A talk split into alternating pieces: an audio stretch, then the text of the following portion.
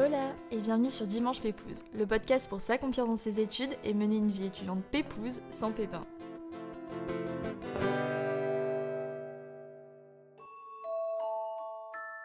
L'échec.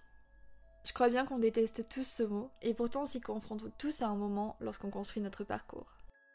Et si ce n'était pas l'échec justement qui nous permettait d'apprendre à rebondir et relever les défis de la vie? Pourquoi la peur de l'échec nous paralyse? Pourquoi tendons-nous à avoir des regrets plutôt que des remords? Et si nous déculpabilisions enfin en acceptant qu'être humain, c'est avant tout se tromper et apprendre? Je dois vous avouer que l'épisode du jour résonne tout particulièrement en moi, car c'est en ouvrant le mail de Coraline que je me suis rendu compte avoir vécu le même échec qu'elle, le même jour, la même année, pour le même concours, il y a presque 4 ans de ça. Alors je vous laisse découvrir cet épisode riche en réflexion et en bienveillance, et je vous invite bien sûr à le partager à votre entourage ou sur Instagram en me taguant at lenadorable-du8 et at dimanchepépouse-du8 podcast.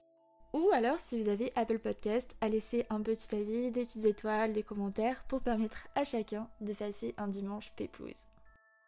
Merci beaucoup de nous avoir rejoints et bonne écoute à tous.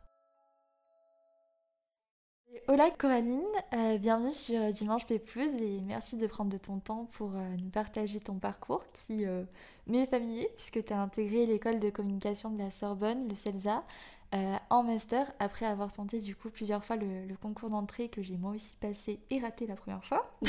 je suis ravie d'échanger avec toi sur ces études parce que ben, je me reconnais vraiment dans ton parcours et je pense que ça va beaucoup aider euh, ceux qui nous écoutent aujourd'hui, qui s'intéressent euh, au milieu de la communication. Le fait d'être à la fois passionné, de pourtant faire face aux échecs, à des moments de doute, puis d'arriver à rebondir, à se créer son propre chemin et euh, s'épanouir dans ses études, c'est tout ce que qu'on va aborder aujourd'hui. Et j'ai hâte d'en savoir plus sur ton master, tes cours et les portes que ton école t'a ouvertes. Donc pour commencer, je te propose de te présenter de la façon qui te correspond le mieux, très pépouse. Eh ben, merci euh, beaucoup à toi, euh, Léna, en tout cas. Je suis ravie, moi aussi, d'être là et de, pouvoir échanger avec toi sur, euh, sur mes études. Moi, je m'appelle Coraline, j'ai 23 ans et donc j'ai fait des études de communication après un bac S que j'ai passé option Ardence. Donc finalement, un bac scientifique et, et j'ai poursuivi plutôt dans des études des études littéraires. Juste après mon bac, donc j'ai fait un DUT d'abord en information communication. Après mon DUT, donc on en reparlera un petit peu, un peu plus tard, mais c'est là que j'ai passé justement le concours du CELSA que, que je n'ai pas eu la première fois. Donc j'ai ensuite poursuivi mes études à la Sorbonne en communication, donc à la Sorbonne Nouvelle en L3 et en M1. Et ensuite en M1, j'ai repassé le concours du CELSA pour le M2 et donc j'ai intégré le CELSA en M2 et donc là je suis en stage de fin d'études donc c'est vraiment bientôt fini pour, euh, pour moi. enfin. ouais, enfin, mais en même temps, j'aimais beaucoup les études. J'ai un petit pincement aussi au cœur, mais bon, il faut savoir. Il euh, faut savoir s'arrêter. c'est ça, exactement. Je comprends, moi aussi, c'est un peu la même pour moi. Du coup, comment t'es venue l'envie d'intégrer le CELSA Est-ce que c'était quelque chose que tu avais en tête euh, dès post-bac? Et est-ce que tu as toujours été attirée par la communication? Pourquoi d'ailleurs le CELSA et pas une autre école? Au départ, j'ai fait des études de communication mais je m'étais pas destinée à la communication dès le départ parce que, comme j'ai dit, je fais une option donc et j'ai vraiment adoré cette option. Et au départ, je m'étais plutôt orientée en fait pour travailler dans le milieu culturel. Mais voilà, je me, rendais compte qu'il y avait aussi parfois beaucoup de barrières pour entrer dans, ce milieu-là. J'avais fait plusieurs stages, pas mal de bénévolat aussi, et j'avais envie de me trouver une voie qui pouvait me permettre de travailler dans ce milieu-là, mais sans me spécialiser directement. Et j'y ai réfléchi et finalement les études de, communication sont venues assez vite, j'y ai pensé et je me suis dit, bah, même, même si je suis pas forcément amenée à travailler dans le culturel après, c'est vraiment quelque chose qui, qui pourrait me plaire. Donc c'est à partir de ce moment-là où je me suis dit, bon, bah, je me dirige vers des études de, communication. Et pour le CELSA, en fait, c'est vraiment une anecdote euh, assez rigolote. On, faisait les courses un samedi après-midi avec euh, ma maman. J'ai croisé une de ses collègues, sa fille qui était avec sa fille qui était un peu plus âgée que moi et qui voulait euh, faire cette école. Je me suis renseignée un peu plus et à partir de ce moment-là, c'était mon objectif et je voulais absolument intégrer le, le, CELSA. Donc je dirais que qu'il faut faire des courses. que c'est pas forcément là où on s'y attend, mais c'est vraiment comme ça que je l'ai connu. Mmh et donc ensuite, comme, comme j'ai commencé mes études en communication, finalement, logiquement, j'ai rencontré aussi le nom de cette, école plusieurs fois et, j'ai toujours gardé cet objectif dans un coin de ma tête et, et j'avançais vraiment avec bah, l'envie d'intégrer d'intégrer cette école. C'est à peu près, j'ai connu l'école dès le lycée, mais après, de toute façon, on peut l'intégrer qu'en L3, on ne peut pas l'intégrer juste après, juste après le bac. Ok, et t'avais pas, tu visais pas d'autres écoles que le CELSA, du coup, tu... c'était vraiment celle-ci ou rien, quoi? Bah Alors, c'était pas celle-ci ou rien, mais c'était plus un peu un objectif, un rêve de me dire, j'ai vraiment envie d'intégrer cette école-là. Mais après, j'ai toujours, toujours prévu des, des, plans B parce que je savais que c'était assez difficile et que le pourcentage de réussite était pas forcément très élevé par rapport au nombre de candidats. Donc, mmh. donc j'ai toujours prévu un plan B et j'ai jamais vu ça comme une fin en soi si je l'avais pas. Mais en tout cas, j'avançais avec cet objectif finalement. Ou qu'est-ce que je vise au plus haut, qu'est-ce qui me fait le plus envie? Qu'est-ce qui me motive vraiment et où j'aurais envie d'aller si j'avais une baguette magique et qu'on me demandait? C'était un, petit peu ça, mais, mais j'ai toujours prévu des plans B. La réussite n'était pas assurée au départ. Donc, Et alors, bah, comme à tout le monde, je pose des questions sur le processus d'entrée justement dans cette école. Et bah, pour le coup, je suis bien au courant, puisque comme je l'ai dit, j'avais passé moi aussi le concours après ma prépa littéraire, le concours en externe à côté de ma prépa, et je l'ai raté, donc je sais à quel point ce concours il est compliqué. Comment toi, tu as vécu le concours d'entrée et comment tu l'as préparé? Alors, comment je l'ai préparé? Alors, déjà, j'ai une... je voudrais juste faire une petite précision par rapport au concours d'entrée, parce que mmh moi, j'ai fait un DUT, et c'est assez récent, mais il y avait une passerelle pour intégrer le CELSA, c'est-à-dire que le DUT, chaque DUT en France, chaque IUT, pardon, en France pouvait envoyer des dossiers, 6 ou 7, il me semble, au CELSA, et ensuite, le CELSA pouvait en retenir pour passer directement à l'étape de l'oral. Parce que le concours en L3 se fait en deux étapes, donc un concours écrit. Si on réussit le concours écrit, on est admissible et ensuite on doit passer un oral dans un deuxième temps pour être réellement admis. Donc moi j'avais déjà envoyé mon dossier qui n'avait pas été retenu. donc j'ai décidé de le passer par la voie entre guillemets externe. Donc j'ai j'ai passé le concours de 4 heures. Voilà, on l'a passé la même année. L'anecdote, on s'est rendu compte avant de commencer l'épisode que euh, on avait passé le même concours la même année, donc euh, on était potentiellement dans la même salle. On aurait pu se croiser. Mais oui, moi je l'ai préparé euh, bah, en prenant les anciens sujets déjà, mmh en lisant la bibliographie, et puis je me chronométrais voilà 4 heures pour essayer de réussir dans les temps, etc. J'ai vraiment repris tous les sujets, mais je me suis vite rendu compte, en fait, ce qui était difficile, c'est qu'à l'IUT, on n'était pas forcément le mieux préparé pour ce type d'exercice.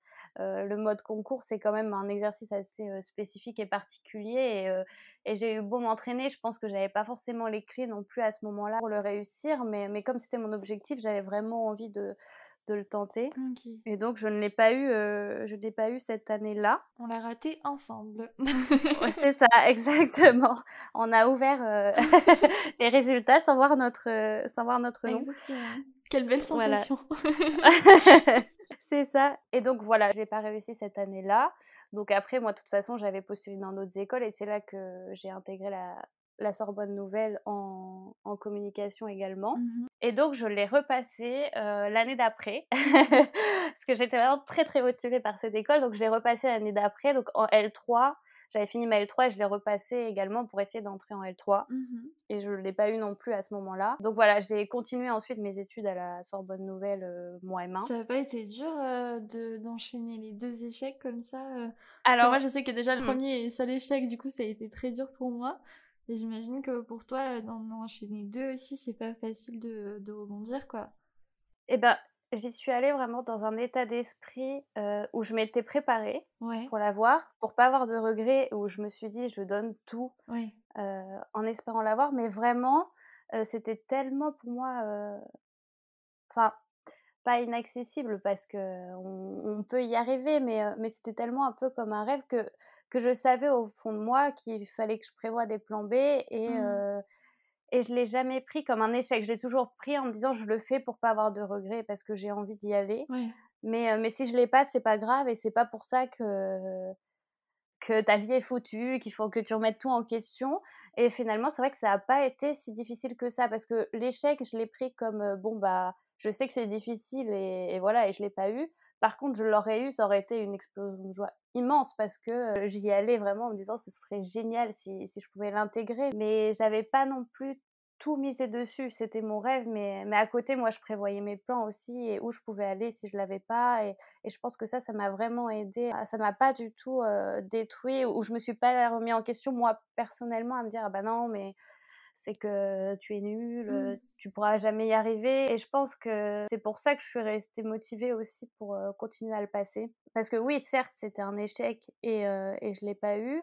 Mais en même temps, je me suis dit, bah, c'est une bonne expérience. Rien que le fait de passer le concours, même si on ne l'a pas, ça apprend à gérer du stress, à, à faire un exercice dans un temps imparti, auquel on n'est pas forcément habitué, à gérer la pression. Et, et même si on ne l'a pas, je pense qu'il faut toujours le prendre comme comme une expérience qui est positive, même si forcément il y a toujours un petit peu de déception, mais euh, je pense que ce qui est important, ouais, c'est d'avoir aussi d'autres projets, de prévoir un plan B et de se dire bah, si ça, ça fonctionne pas, qu'est-ce qu'il y a d'autre qui me plaît?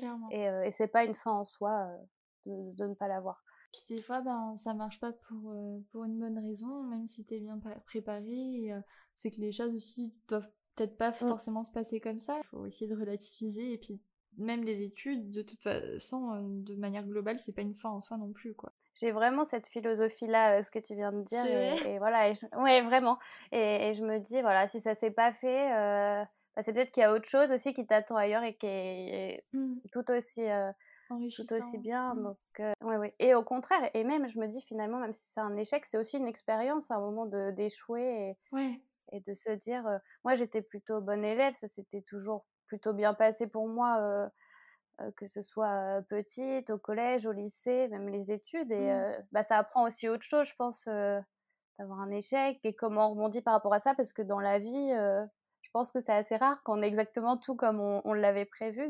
C'est ça. Et donc tu as passé finalement le concours une troisième fois. Exactement. Euh, cette fois-ci pour entrer en M2, en Master 2. Comment ça s'est passé le concours? Est-ce qu'il était différent du coup du, du concours pour rentrer en L3 alors oui, c'était très différent, parce qu'en L3, donc c'était, concours, 4 heures écrit plus oral et donc là, en M2, j'ai dû remplir un dossier avec, voilà, une réalisation dont j'étais particulièrement fière, mes notes, mon CV avec les différentes expériences etc. et ensuite, j'ai reçu un mail comme quoi j'étais admissible et que je pouvais passer, l'oral et donc après, j'ai eu un oral avec, bah, ma responsable de master et une des professeurs aussi que j'ai eu, que j'ai notamment eu cette année.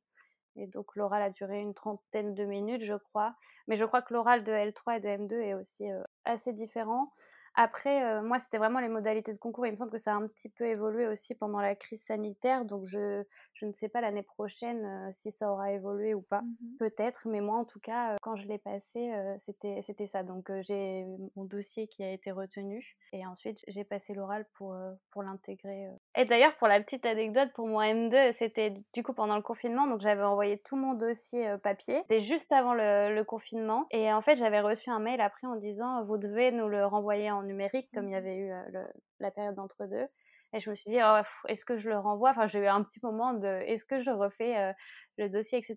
Et puis mes parents m'ont dit, bah non, c'est quand même dommage, si tu ne l'envoies pas. je dis, bon, c'est vrai, allez, bon, je le fais. et je me dis, bon, j'ai bien fait de pas, de pas lâcher à ce moment-là. Et, et, je sais que aussi, ce qui a beaucoup joué, c'est que mes parents m'ont toujours encouragée mais en, voilà, c'est pareil, sans mmh. prendre du tout le fait que ce soit que je l'ai raté comme un échec. Enfin, c'était au contraire, ils m'ont dit, nous, on veut te donner l'occasion de pouvoir le passer, le concours, c'est super, mais t'inquiète pas, enfin, si tu l'as pas, c'est pas une fin en soi. Et je pense que ça aide aussi beaucoup l'environnement qu'on peut avoir autour de nous par rapport, par rapport à ça. C'est tellement important d'être bien entouré tout au long de ses études parce que quand on fait face à des moments de doute, qu'on n'a pas confiance en soi, forcément, bah, l'entourage, ça devient un pilier à, à ce moment-là, je trouve.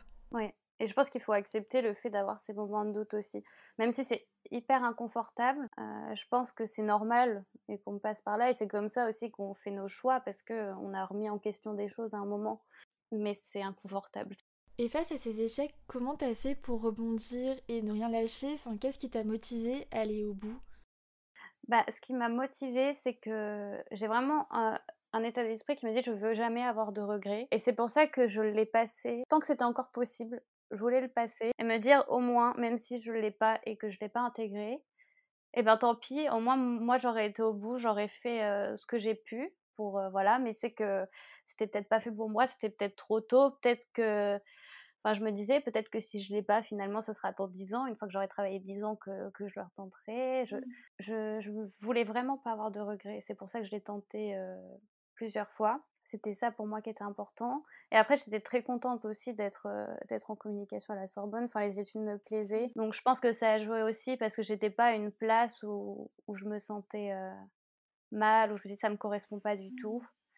Et, je me disais, bah, si je l'ai pas, je suis quand même à un endroit où aussi ça, ça me plaît et, je rebondirai. Et c'est la vie, mais, euh, mais je voulais pas euh, arrêter tant que, tant que je pouvais encore en fait avoir une chance d'y aller. Et je me suis toujours dit au fond de moi, euh, si j'ai une chance de l'intégrer, je pense que ce serait plus en M2 parce que les modalités d'entrée étaient plus à mon avantage, je pense, par rapport à mon dossier. Et c'est pour ça que, j'ai voulu le retenter aussi à ce moment-là. Donc j'aimerais à présent aborder le contenu de tes cours en Master 2 au CELSA, ton rythme de travail, etc. Est-ce que tu pourrais nous en dire plus sur euh, ta spécialité que tu as choisie?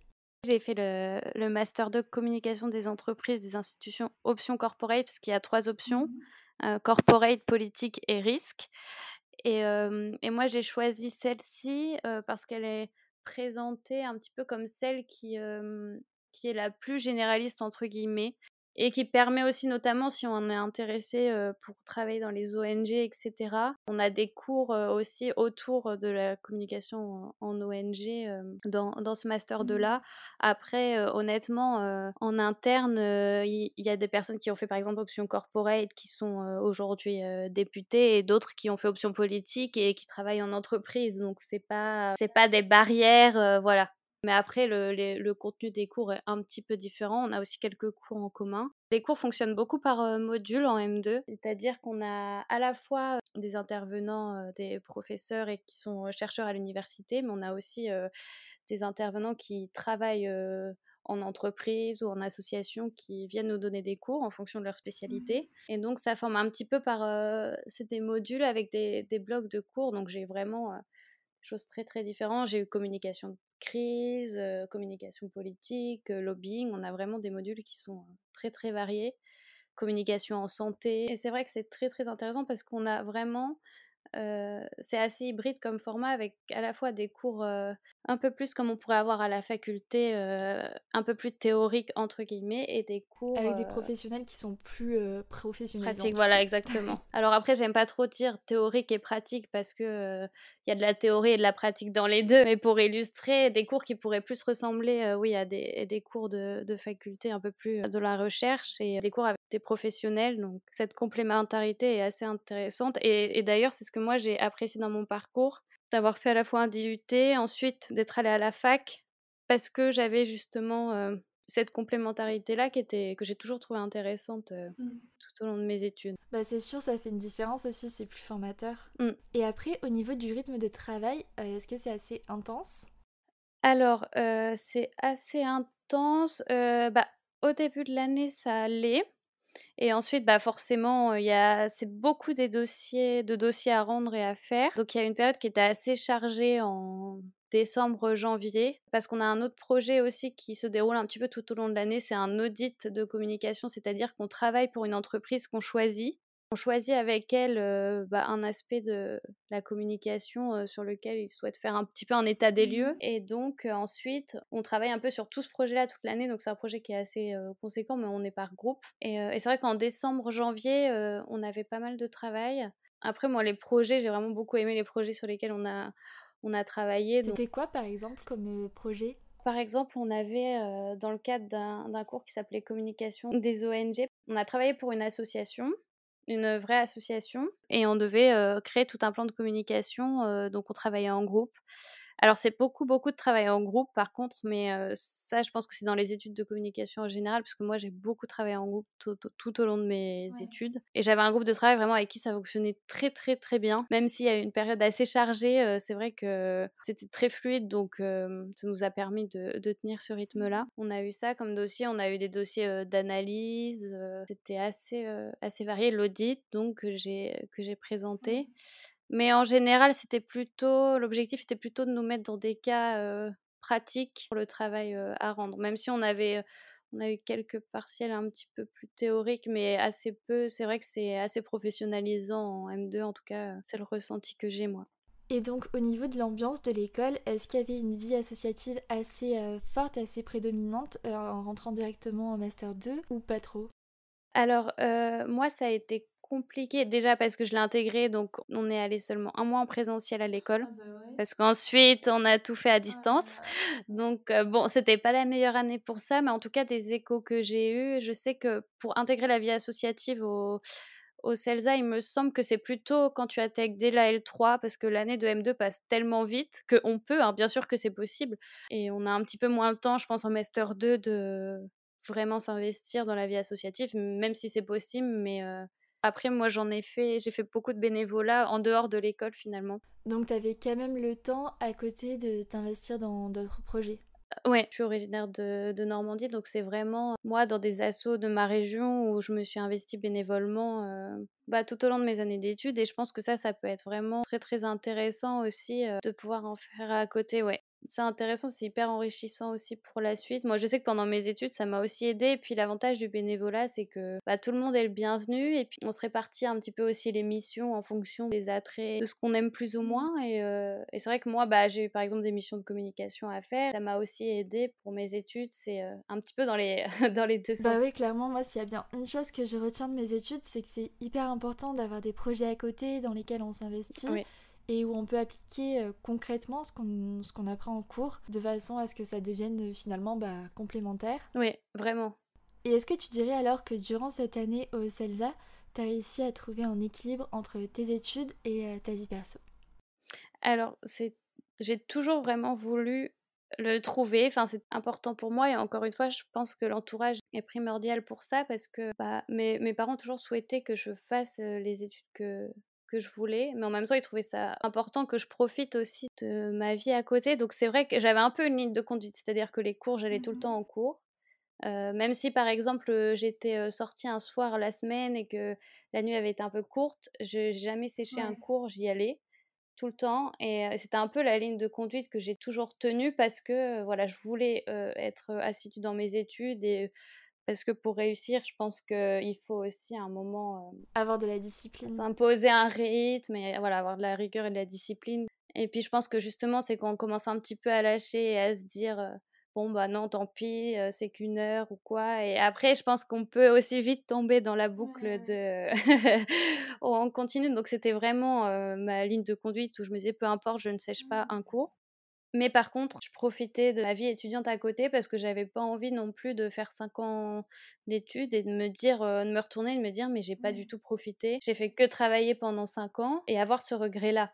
Donc, c'est vrai que par exemple, le concours, je l'ai bossé.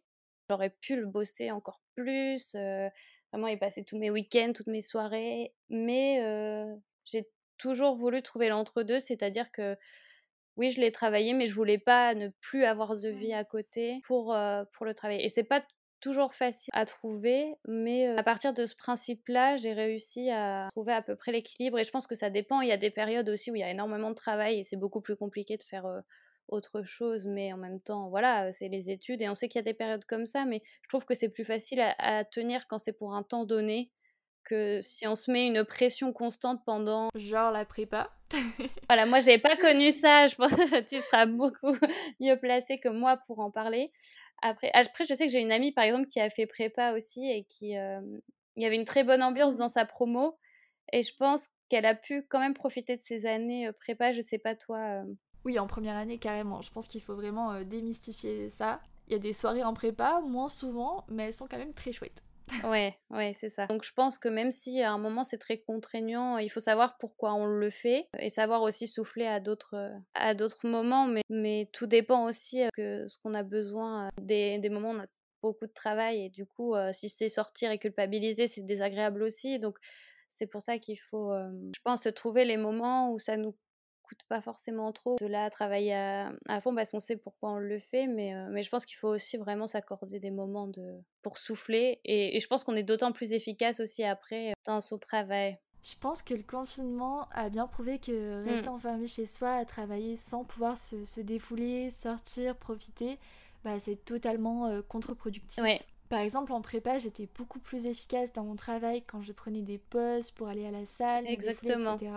Donc ça, Charny, au travail, c'est jamais la bonne solution. Mmh. Au fur et à mesure, on apprend à se connaître aussi, à quel moment on est plus efficace pour réviser ou pas. Et des fois, je pense que ça sert à rien d'être deux heures à réviser si on voit qu'il y a absolument rien qui rentre, c'est hyper frustrant. Et, des fois, se dire bon bah là, je sors une demi-heure, je reviens. Si c'est pour être beaucoup plus efficace après, mmh. je pense que c'est tout aussi tout aussi bénéfique. Mais c'est ouais, c'est un équilibre à trouver et qui. Et je pense que cet équilibre, il se développe bah, au fur et à mesure qu'on avance dans nos études. C'est nous qui le construisons finalement en façonnant aussi notre routine, nos habitudes euh, au fil de notre parcours. Et puis au début, c'est assez nouveau, on ne sait pas quelle quantité de travail on doit fournir. Et si on arrive à s'accorder des petits moments, et des fois, c'est pas grand chose, ça peut être 20 euh, minutes, voilà, à souffler, euh, aller se promener dehors. C'est pas non plus obligatoirement sortir 5 heures. oui, voilà, c'est pas obligé de sortir pour faire la fiesta et tout. Enfin, en footing de 20 minutes, c'est tout aussi efficace. Et alors, est-ce que tu dirais que tes études t'ont bien préparé au monde professionnel? Est-ce que maintenant que tu es diplômée, tu dirais que ça a été stressant de passer des études euh, au monde pro? Et est-ce que tu as ressenti un certain décalage en passant du théorique des cours à la pratique dans le monde professionnel ou pas du tout? Eh ben, comme j'ai fait un DUT, finalement, moi, j'ai fait des stages tous les ans. À partir de ma première année d'études, j'ai toujours fait des stages. Parce qu'après, j'ai rejoint la fac, mais comme je l'ai rejoint au niveau licence 3, j'avais aussi des stages. Donc, finalement, j'en ai toujours eu. Donc, je sais pas si c'est ça qui m'a permis d'avoir un petit peu moins le stress, de me dire «Oh, mince, je veux passer à la pratique. Je pense que ce qui est le peut-être le plus stressant, c'est le, premier, mais en même temps, euh, euh, quand on est en première année d'études, on va pas nous demander de, faire des missions euh, qu'on donnerait à quelqu'un qui, est en cinquième année d'études ou qui a 10 ans d'expérience. C'est en général, c'est adapté et les personnes qui nous embauchent en stage à ce moment-là ont conscience aussi des choses. Et je pense qu'il faut s'enlever aussi un peu de pression par rapport à ça moi, je sais que je pouvais l'avoir et puis j'ai un côté assez perfectionniste, mais des fois, que je suis moins indulgente avec moi-même et je veux tout savoir, mais non, c'est pas possible. Et, justement, il faut accepter qu'on est en stage, on est encore en train d'apprendre, que ce soit en première année, en deuxième et même en cinquième année. Et comme on apprendra tout au long de, de notre vie, il n'y a jamais de moment où on arrive et on se dit, bah, c'est bon, là aujourd'hui, je sais tout. Mais le fait de, faire des stages tous les ans, je pense que ça aide. Et ce qui m'a aussi aidé, je pense, c'est de justement faire la complémentarité entre la fac et l'IUT. Je pense que les deux se sont vraiment complétés parce que le, DUT, c'est vraiment un peu, euh, pas une initiation, mais on touche un petit peu à tout on voit à la fois des cours très, très théoriques, mais aussi des exercices très pratiques de communication. Et donc, ça permet, même dans les premiers stages, de déjà avoir quelques clés pour pouvoir réaliser les missions qu'on nous confie. Et puis, plus, plus on, au fur et à mesure des années, je pense qu'on on gagne aussi en confiance et c'est ça qui est bien. Alors après, je pense que ce qui joue aussi beaucoup, c'est les personnes qui nous encadrent pendant notre stage.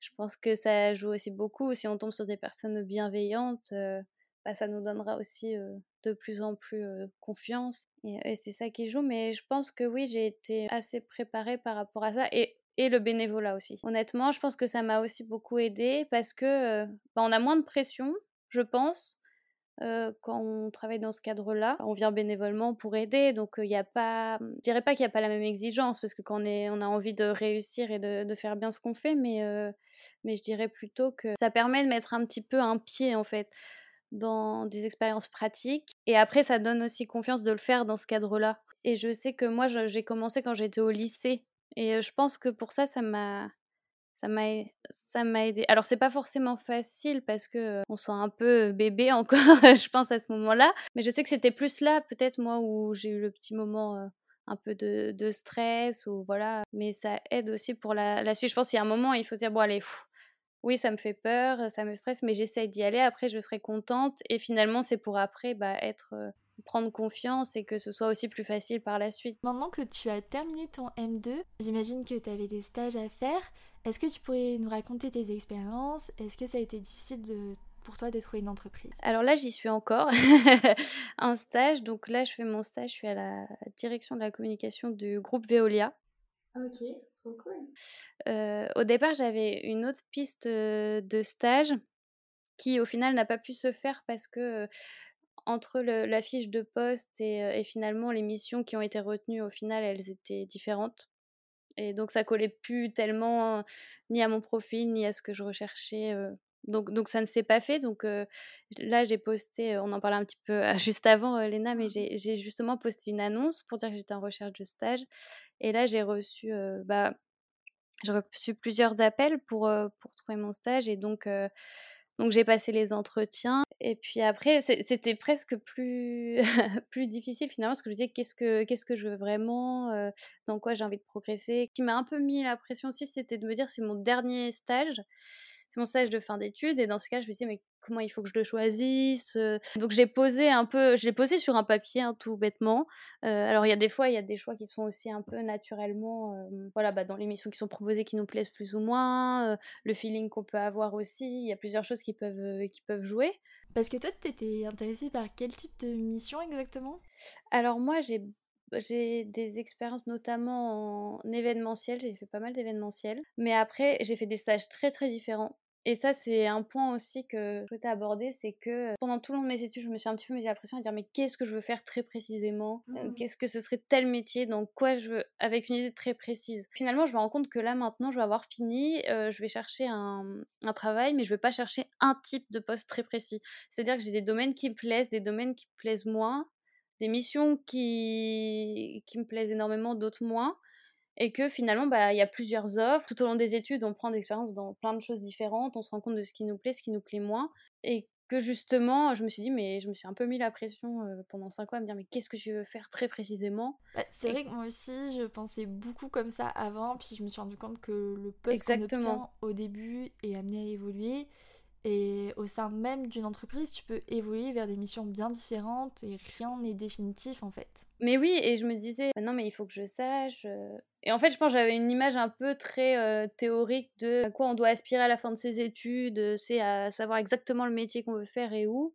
Et puis au final, euh, c'est pas forcément comme ça que ça se passe. Et, et je pense que c'est bien aussi parce qu'on reste curieux et ouvert à tout. Et moi, je sais que j'ai beaucoup fait dans l'événementiel. J'aime beaucoup aussi le culturel, des expériences dans ce, dans ce domaine-là. Mais moi, j'ai fait un stage en radio, j'ai fait un stage en événementiel, dans le tourisme. Euh, là, je suis dans une entreprise internationale, donc j'ai vraiment des missions qui sont assez, euh, assez variées. Moi, je sais que hum, ce qui me plaît, c'est vraiment la coordination de projets. Là, je suis en communication donc euh, interne, mais je fais beaucoup aussi de coordination de, de projets en interne et c'est ce qui me plaît parce que je suis vraiment en contact de beaucoup de, de personnes J'aurais plus de mal, je pense, à rester toute la journée sur mon bureau, toute seule, à, un poste vraiment très, très édito, par exemple. Mais après, voilà, on s'en rend compte au fur et à mesure, et même si on ne sait pas précisément ce qu'on veut faire, bah, déjà, si on sait déjà ce qui nous plaît moins, c'est aussi déjà beaucoup. Bah, c'est pour cette raison qu'il faut tester plein de choses différentes pour ensuite affiner son parcours et obtenir cet effet entonnoir, on va dire. Vraiment voulu prendre les stages comme bah, c'est l'occasion de découvrir plusieurs milieux et d'affiner ton choix pour après bah, mmh. choisir ton, ton futur poste et ton futur métier. Alors après, il y a aussi des personnes qui savent exactement très précisément dans quel domaine elles veulent être et elles font tous leurs stages dans ce domaine-là et qui se spécialise vraiment très très tôt. Et je pense que tout est, tout est possible, mais il n'y a pas de, de parcours parfait. Il faut ouais, relativiser avec ça parce qu'on peut avoir beaucoup de pression un peu. Et avec du recul, qu'est-ce que tu dirais que tes études t'ont apporté personnellement? Si tu pouvais, est-ce qu'il y aurait quelque chose que tu changerais à ton parcours? Bah, Je pense que ça apporte confiance. On peut faire face à des moments qui sont assez stressants et on peut avoir quelques peurs au, au moment de ses études qui sont totalement légitimes. Et avec le recul, on s'aperçoit que bah des fois on se dit mais, mais je stressais et ça s'est très bien passé et pourquoi? Et je mmh. pense que ça aide vraiment et ça arme aussi pour après à se dire non mais là par exemple c'était un moment qui était difficile mais t'as su réagir. Je pense que c'est important aussi de se focaliser sur ce qu'on a réussi à faire, le positif et même si parfois tout s'est pas passé parfaitement et comme on aurait voulu, bah, bah, c'est pas grave parce que rien que le fait d'avoir rebondi, déjà, c'est très positif. Ça permet de prendre confiance aussi. Et après, quand on a fini, c'est bien parce que tout est ouvert devant nous. Donc, et par hasard, aurais-tu un petit conseil à donner à tous ceux qui souhaitent s'engager dans des études en grande école et passer des concours? Finalement, la question qu'il faut se poser, c'est qu'est-ce que j'ai à perdre si, Que je le passe ou que je le passe pas? Si je le passe pas, je l'aurai pas si je le passe, peut-être que je l'aurais pas, mais j'aurais déjà beaucoup plus de chances de, l'intégrer. La, grande peur qu'on a, je pense, c'est l'échec et, de qu'est-ce que ça peut procurer chez nous. quelle remise en question on va avoir si on échoue. Et je pense qu'il faut vraiment aller de, au bout de qu'est-ce qui nous fait peur, pourquoi je ne tenterai pas, qu'est-ce qui me freine. Et déjà, une fois qu'on a réussi un peu à démêler tout ça et à se poser les questions, euh, bah, voir si ces raisons-là euh, sont, sont vraiment euh, valables ou pas pour, pour ne pas les passer. Si c'est la peur de l'échec, etc., comment bah, prévoir des plans B, je pense justement, pour se dire, bah, c'est pas grave, si je l'ai pas, je vais rebondir, j'irai ici ou j'irai ici. alors après, là, c'est vraiment un conseil plus voilà, sur quel avec quel état d'esprit on l'aborde. Après, j'ai conscience hein, que les concours aussi, bah, ça a un certain coût. Alors, à, part si on est boursier, il me semble qu'on peut les passer gratuitement. Il peut y avoir ces freins-là aussi et que je comprends tout à fait. Mais là, c'est vraiment plus dans, l'état d'esprit et qu'est-ce qui peut faire peur. Et moi, ce serait ça. Moi, j'ai toujours abordé comme ça, à me dire, bah, je vise pas au plus haut ce que j'ai envie de viser. Et puis, bah, si ça fonctionne pas, ça fonctionne pas. Mais j'aurais pas de regrets. C'est vraiment bah écoute, on dit qu'il vaut mieux avoir des remords que des mm. regrets et je pense que ça correspond totalement à ton mindset, je trouve, qui permet vraiment d'aller de l'avant et, d'oser. Et finalement, je, préférais finir en ayant échoué trois fois. Et là, je savais que je n'avais pas de regrets que ne pas l'avoir fait. Bah certes, j'aurais pas été confrontée à l'échec, donc d'un côté, ça peut être plus facile, mais euh, en même temps, j'aurais, enfin, je me serais toujours dit, est-ce que j'aurais pu ou pas? Au moins, voilà, j'aurais eu la réponse à ma mmh question et. Euh, bah en fait, dans ta tête, c'était mieux vaut échouer que ne pas oser tenter, quoi. Et pour tout, hein. Même pour trouver mon travail, enfin, je, je viserai là où j'ai envie, même si bah, ça fonctionne pas, ça fonctionne pas. Je t'ai envoyé un petit mail en disant j'ai vu que tu lançais ton podcast, euh, pourquoi pas, euh, j'aimerais bien y participer. Bah voilà, ça aurait pu être un, un non et, et, ça a été un oui et voilà. Donc, euh, donc voilà, c'est un peu dans tout, c'est ce que je me dis. Je me dis mais tante, qu'est-ce qu'on a à perdre finalement? Et du coup, comment tu définirais la Coraline d'avant ses études et celle d'aujourd'hui? C'est pas évident. Je sais qu'on grandit beaucoup pendant, pendant ses études. On s'en rend pas forcément compte. Avant et après, euh, bah, je dirais que je suis très contente. Enfin, c'est rigolo parce que j'avais 18 ans et je me disais, ah bah, qu'est-ce que j'aimerais euh, intégrer euh, cette école. Et puis je me dis, aujourd'hui j'ai 23, je me dis, bah super, enfin, j'ai terminé là où j'aurais souhaité, souhaité être. Et et je pense que du coup, bah, ça me conforte aussi dans, dans l'état d'esprit bah, que j'avais avant mes études. Enfin voilà, je suis reboostée aussi grâce à ça. Tu voilà. t'es prouvé à toi-même que tu étais capable et que... Voilà, c'est ça. Et, et je pense que avant après, ça va me conforter en fait dans, dans cet état d'esprit de continuer à, à y croire. Alors après, c'est forcément parce que là c'est une histoire entre guillemets qui, qui se finit bien mais quand j'avais échoué deux fois j'avais le même j'avais pas de, de regrets et je pense que Mmh. Je me serais dit aussi la même chose parce que j'avais rien perdu. Mais sinon, vraiment, comment j'ai changé, c'est difficile parce qu'on ne se voit pas forcément évoluer. ça se fait progressivement. Donc peut-être que les personnes autour de moi arriveraient plus à répondre à cette question. Mais, On demande un invité. Appelle. oui, je pense que oui, a plus confiance en elle en tout cas. Euh, on, en parlait rapidement avant le podcast, mais euh, moi, ma plus grosse angoisse, c'était d'aller à Paris. Franchement, j'aurais pu euh, dire non, j'y vais pas. Enfin, vraiment, ça me fait trop peur. Et en fait, je me suis fixé les objectifs à me dire d'abord quelle école je veux, où j'ai envie d'aller, voilà, dans cet ordre-là. Et je me suis dit, j'envoie, mais je me disais, si je suis pris, je réfléchis pas et j'y vais. Et du coup, bon, c'était un peu la grosse panique au moment où, bah, quand j'ai postulé, je me disais, si je dois partir à Paris. Et au final, bah, moi, ça s'est fait beaucoup plus tard dans mes études. Donc, j'avais déjà vécu toute seule. J'étais déjà partie de chez mes parents. Donc, ça a été moins, difficile de ce côté-là. Mais en tout cas, bah, je regrette pas parce qu'aujourd'hui, j'adore. Et, euh, des fois, on peut partir avec des a priori, des peurs. Et puis, euh, on n'a plus envie de, de repartir. Donc, euh, ouais, il faut pas hésiter à aller contre, contre ça, même si ça peut être difficile. Bon, ben on arrive à la dernière question de cet épisode que tu connais déjà sûrement. Est-ce que tu aurais une petite recommandation euh, pépouse pour la fin? Donc euh, ça peut être un livre, une musique, euh, un endroit, une habitude, n'importe quoi qui, te fait du bien. Alors oui, moi j'ai une... Alors là on est un peu dans un podcast de développement personnel, j'en ai aussi un autre que je trouve très bien. je ne sais pas si tu connais Change ma vie sur Spotify. Et ben, c'est un podcast, j'ai découvert ça pendant le confinement et que je trouve, génial. C'est vraiment sur ce que je m'intéresse assez à ça. J'ai d'ailleurs acheté les quatre accords Toltec oh, grâce à toi.